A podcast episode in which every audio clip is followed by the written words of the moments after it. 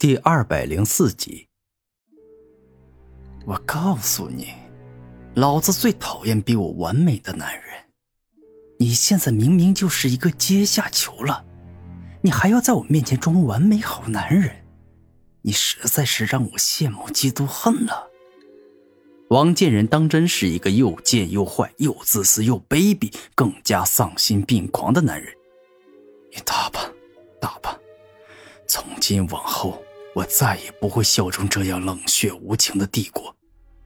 帝国虽然给予了我很多机缘与造化，但今日将我卖给了灵兽国，就代表着我与星辰帝国从此一刀两断。不管星辰帝国今后遭遇了什么事，哪怕我有能力，也绝对不会帮半点忙。古天明内心自语。此时他已经对星辰帝国的朝廷彻底绝望。古天明，我给你一个不必再挨我揍的机会。王建仁突然露出坏坏的笑容，下一秒他抓住了古天明的脖子，然后露出开心的笑容，说道：“说，我王建仁是星辰帝国所有皇子中最帅、最聪明、最有资格继承皇位。”能够统一天下、主宰万物的旷世奇才，这样就放过你。听到王建仁这般说，古天明只是露出了嘲笑，像看个傻子一样看他。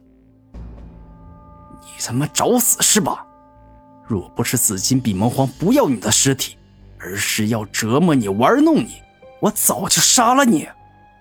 王建仁感到十分气愤。好啊。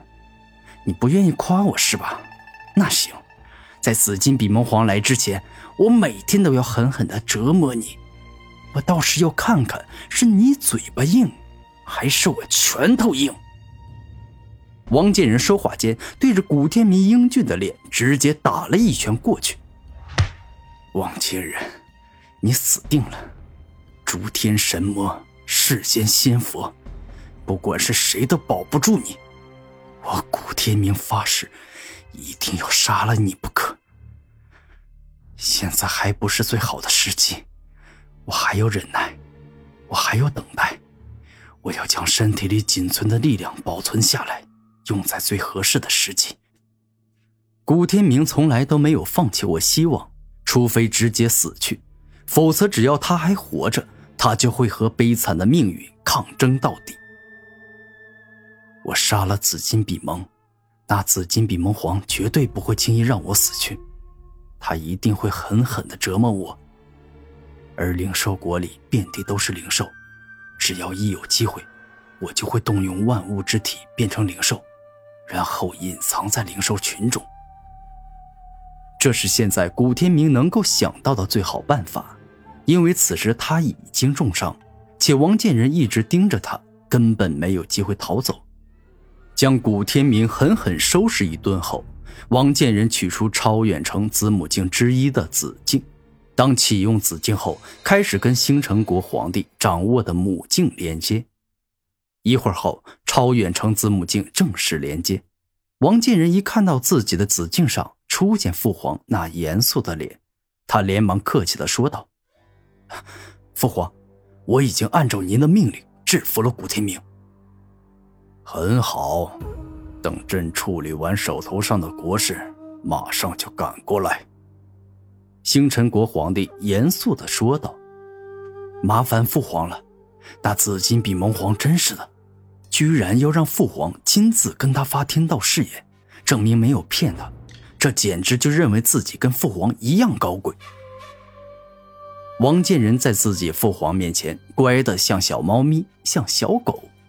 无妨，将古天明交给紫金比蒙皇后，能换取两国五百年的和平。跟这一相比，朕屈尊见紫金比蒙皇一面，那也算值得。星辰国皇帝王八蛋跟王建仁一样的高傲自大，认为自己无比尊贵，这世间没有什么比自己更重要。接下来，王建仁与自己父皇一番商量与讨论，确定了交货的时间。于是王建仁让之前过来送和平条件的商队再回去一趟，通知紫金比蒙皇马上进行交易。数日后，已经被折磨许久的古天明被王建仁困锁在铁笼子，带出战争要塞。而这一天，紫金比蒙皇与星辰国的皇帝一起来了。这次的正式交易，双方都很重视，都渴望取得圆满的成功。战争要塞外，星辰国的皇帝坐在一辆战车内，那辆战车以星辰雕刻，太阳、月亮、星星尽皆存在着，十分的华丽与精美，宛若璀璨而迷人的星空。而拉战车的马那也不得了，因为那是双翼独角兽，既强大又美丽，让人十分羡慕。星辰帝国的皇帝全名叫王八蛋。因为出生于新年的元旦，他的父皇与母后特地将代表皇帝的“霸”字与新年的“蛋”字都融入他的名字中。而王八蛋修为也确实了得，已经高达五十五级。灵兽国的皇帝是一头比紫金比蒙更为健壮、强大且修为高达五十三级的紫金比蒙皇。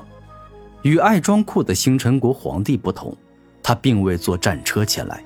仅仅是骑了一头赤血魔马，且一到此便是立刻下马走向古天明，欲要先看货，确认无误后再交易。你好，紫金比蒙皇，此人名为古天明，他就是杀了你儿子的杀人凶手。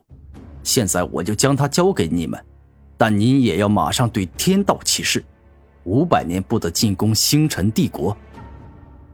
王建仁压着古天明走到紫金比蒙皇面前，说道：“陛下，此人应该是杀了太子的凶手。当日我们合力与星辰帝国的超凡者战斗时，看到此人与太子在激战。”紫金比蒙皇背后，黄金比蒙战队的队长以比蒙巨兽一族独有的语言说道：“王八蛋。”当日我手下的黄金比蒙战队虽然看到了他与我而激战，但因为跟你们人族的超凡者大战，并未亲眼看到是否为他所杀，所以我要你先对天道发誓，保证此人是杀我儿的真凶。超凡级的紫金比蒙皇口吐人言：“好，可以。”朕现在就对天道发誓。王八蛋点头，一瞬间天地风云变。当王八蛋说要对天道起誓时，一阵大风突然出现，同时原本阳光明媚的天气一下乌云密布，变得阴森森。这仿佛是上苍有感，听到有人要对他发誓。我王八蛋，今日对天道发誓。古天明就是杀了紫金比蒙皇之子的真凶。我如果欺骗紫金比蒙皇，愿死无葬身之地。王八蛋说完，自己并没有异样，这代表着他没有说谎。因为如果欺骗天道，就会突然心脏麻痹，一下死亡。